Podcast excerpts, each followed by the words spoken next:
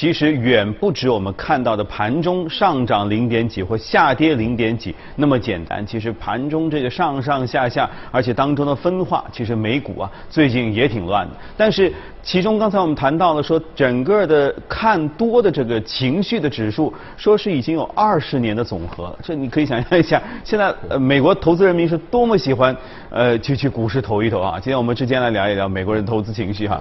为什么这个散户是不是因为他们散户多了？所以导致这个投资的情绪的高涨。因为正常情况下，如果都是成熟的机构的话，无论现在指数高还是低，接下来有机会还是没机会，其实大家心里都差不多。你也知道，我也知道，所以总体上我们不会爆发出很强的情绪吧。就现在确实啊，好像看起来真的是呃散户多了很多。好，那毕竟从他们以前的过往的呃这个去年的数据来看啊，确实新。加入这个投资市场的投资者，嗯，啊人数是增加的。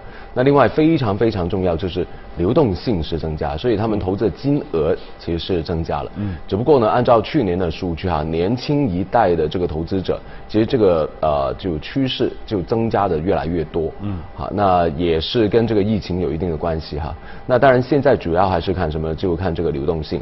那这个礼拜的话，当然我们会知道这个有啊这个美联储议息嘛。嗯，那所以呢就看一下到。时候他会怎么样去判断这个经济的趋势啊？非常关键，因为坦白说，我们也不期望它会有什么大的调整啊。应该说没有加息的空间，但也没有减息的空间。因为如果它真的要减下去的话呢，很坦白说，去到负利率，对美国他们自己的经济坦白说是不利的。呃，你可以看到日本。呃，去到负利率，那欧洲有部分的国家去到负利率，对，然后还有包括他们的国债去到负的收益率，嗯，其实他们的经济有变好吗？其实没有，嗯，啊，其实如果按照美国来看，他们最重要的是维持美元的国际地位，但如果你说美元。怎么样去持有？其他的央行怎么样去持有美元？其实都是通过国债。所以你如果一旦啊你的美元的地位受到影响，也就代表着你背后的债券的需求，其实也是同样受到一个非常严重的影响。啊，互为的一个关系。那如果说你的利率去到一个负值，你的债券的收益率肯定也会继续往下压啊，甚至也是同样的去到一个负值。那这样的话呢，很多的机构。啊，有评级的机构，或者说是对呃一些相对评级比较高啊要去投资的机构，那可能他们就会减少这个投资量。其实我们要知道，美国现在的负债啊大概是呃二十七万亿左右。其实我估计今年可能会冲破三十万亿，甚至去到年底或者明年要去到三十五万亿。呃，耶伦已经说了，他可能真的是要不计成本的，反正成本也不高嘛，现在利率很低，反正就要多发债啊，以备未来所需要的一个资金。那如果真的这样去做，那你可以想象了，现在这么大的一个庞大的债券，谁来去持有呢？嗯，以现在他们的二十七万亿来看的话，大概六七成都是机构投资者。所剩下大概三四成呢，呃，比如说一些央行啊，或者其他的一些呃，就是机构啊，这样去持有。对。但央行持有的话呢，在总体来看呢，其实美联储他们自己是占有最多的，大概所有央行持有的话呢，他们占了四成。嗯。其他的就是比如说日本啊，我们国家还有其他的一些国家。那当然，如果按照现在来看，机构投资者一旦看到负收益率，肯定是呃资金离场的。对。那离场不知道会多少，但是这一个离场。无论是多少，肯定对他们的收益率的价格啊，或者是说什么呃，这个投资的评级都会受到影呃一个影响。嗯。所以呢，负收益率、负利率对美国来说其实是不利的。所以暂时来看，应该不会有减息的空间啊，暂时也没有加息的空间。毕竟，如果真的看通货膨胀，暂时实际的通货膨胀大概是百分之一点七左右。嗯。但是如果看预期，肯定是百分之二点多的。嗯。甚至我估计可能是二点五以上。好，那如果真的这样看，他们也没有太大的加息压力，可能年终或者年底有，但暂时也没有，所以应该不会变。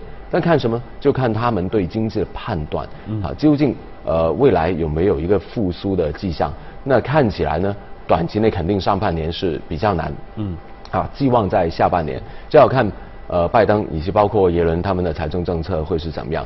好，那如果看财政政策，那肯定要加很多的一些支出。那比如说，拜登已经说嘛，要买美国货，嗯，一点九万亿的这个呃刺激政策。但是我细细去看了一下，一点九万亿的刺激政策，大概有一万亿是给个人跟家庭他们的补助计划的，实际投入到这个实体经济。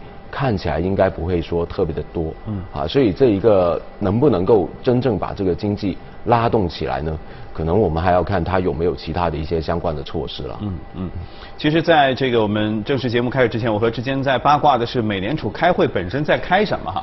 因为一般呃联储开会开两天是吧？也就是今天开一天，明天开一天，然后呢出一个议息报告，说不定呢过半个过两个星期呢还会再出一个什么样具体的那个会议纪要是吧？会议纪要呃基本上是这样。那我在质疑的是说，他们其实开不是开大会，不是好几百个人、几千个人一起开，其实也就小几十个人在那开，为什么要开两天那么多？他整个的会议会议的氛围是大家比如说吵得很激烈吗？应该也不是，不是美联储的风格嘛。你看几个他们整个这个主席都都是比较温温温婉的那种哈。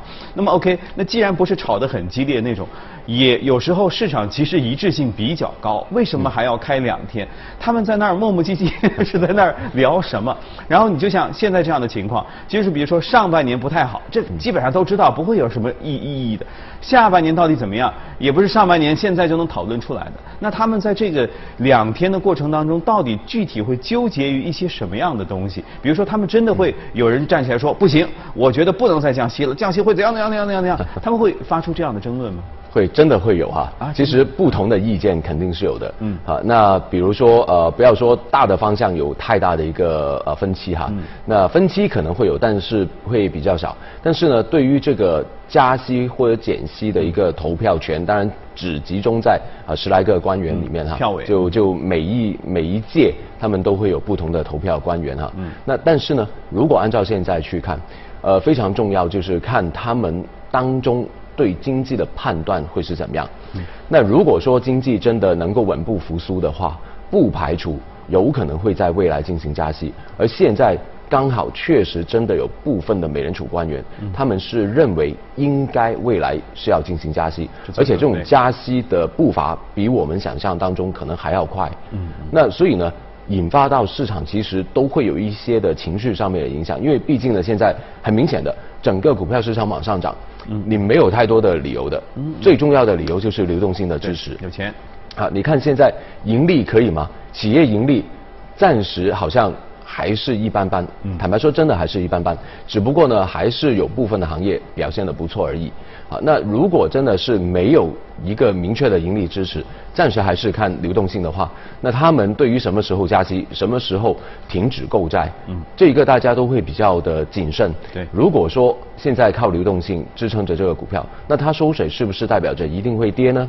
啊，这个是大家所恐慌的。但当然，如果未来真的是看到经济复苏了，有盈利支持了，那我相信加一点点利率，或者是利率去到一个合理的。水平，嗯。啊，把这个流动性收减一点，其实对长远的经济发展是更有利的，嗯。啊，只不过当中的呃阵痛，可能大家都要承受一下，因为毕竟现在可能会存在一定的泡沫，那挤出就好了，啊，所以呢，也不用说太过的担心，关键还是要看有没有企业盈利。嗯嗯，呃，最近呢，我也看到已经开始有一些投资的大佬在公开的场场合下开始说，觉得美股可能会引来迎来叫史诗级的大跌。呃，如果放在以前呢，我们觉得史诗级一定很空前哈。但经过去年之后呢，你肯定觉得这这个史诗可能也不一定有去年那个史诗诗篇章来的大哈。但是毕竟开始有人，甚至不是一个人，好多个不是做空的人，他也开始来觉得说美股可能会迎来大跌，是不是有这样的风险？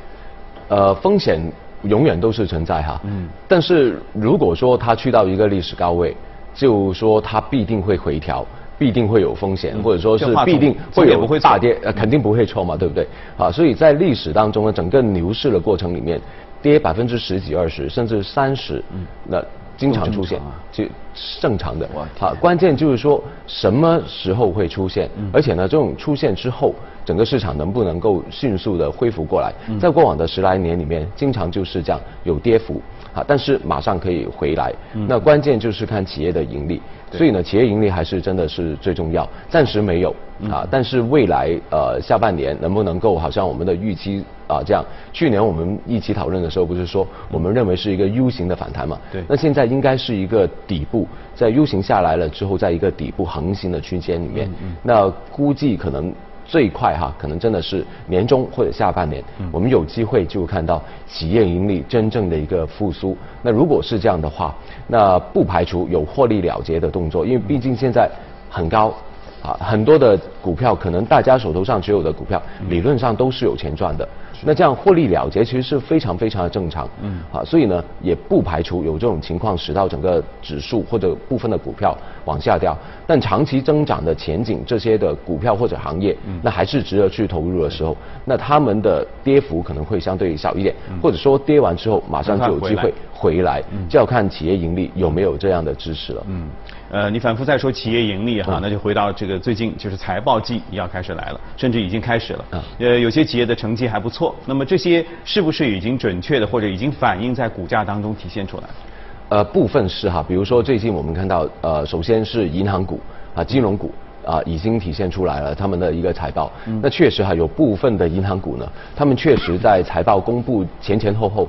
再破一个历史的新高。大家要知道啊，银行板块在呃去年疫情到现在，其实一开始的时候表现并不理想的。主要的升幅是来自于去年的第四季度开始。对。好，那它的涨幅是非常快速，而且还部分的。呃，银行是破了一个新高，那他们的其实财报有没有支持呢？其实还一般般。如果按照年来算的话呢，其实还是盈利倒退的啊，比起一九年是倒退的。但是如果按季度来看的话，那第三季度比第二季度啊，或者说是同比来看的话呢，是已经开始蛮不错了。第四季度的银行的财报呢，有几家银行呢是同比比起二零啊。呃，就一九年的第四季度，其实要更好的。那这好好是好在哪里呢？好是好在他们的银行，比如说某一家银行啊，它的主要呃财报分开三大部分。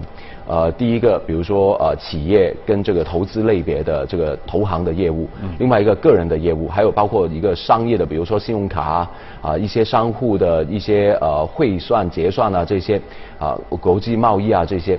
那这三大板块里面大概占了九成五左右的一个呃盈利的部分，当中后面两个，比如说个人跟商业部分呢，其实没有涨幅的，盈利上面是没有涨幅，关键的盈利涨幅是来自于这个投行的业务，对，跟呃高盛以及包括这个呃大摩他们一样，投行的业务非常的强劲，嗯，啊，所以银行界有有四大银行啊，那四大银行其中有一个是表现最差的。